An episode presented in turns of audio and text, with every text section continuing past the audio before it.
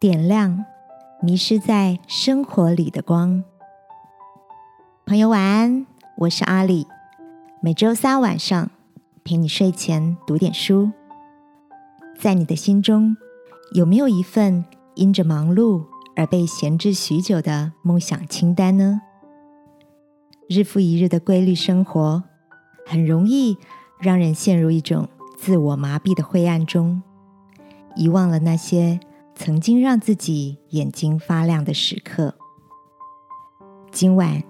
要跟你分享的这本书是朋友送我的新年礼物，书名叫《失误请洽图书室》。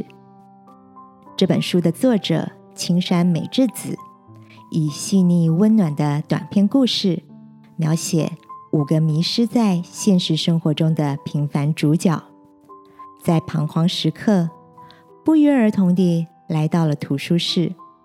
遇到一位观察细微的管理员，向他们推荐了预期之外的书目，使这些人从奇特的阅读经验中重新找回遗失的热情与行动力。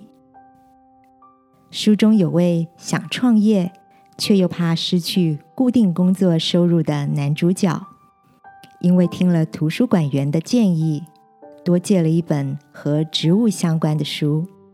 心情慢慢从烦躁变得宁静，也在因缘际会之下，经由旁人的鼓励，有了不同的视野，不再被现况捆绑，努力以斜杠人生的方式，勇敢跨出恐惧，翻页梦想的新篇章。亲爱的，你有多久没有温习那些深藏在心中的想望了呢？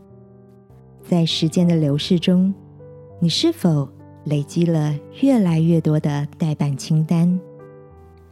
今晚，让我陪你一起来到天父面前，求他赐下智慧，使我们能放下总有一天的消极想法，积极找回用今天开创新明天的勇气吧。亲爱的天父，求你看顾我。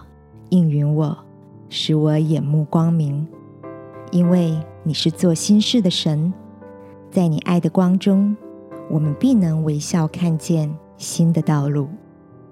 祷告，奉耶稣基督的名，阿门。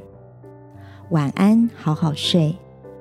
祝福你，一直走在幸福的路上。耶稣爱你，我也爱你。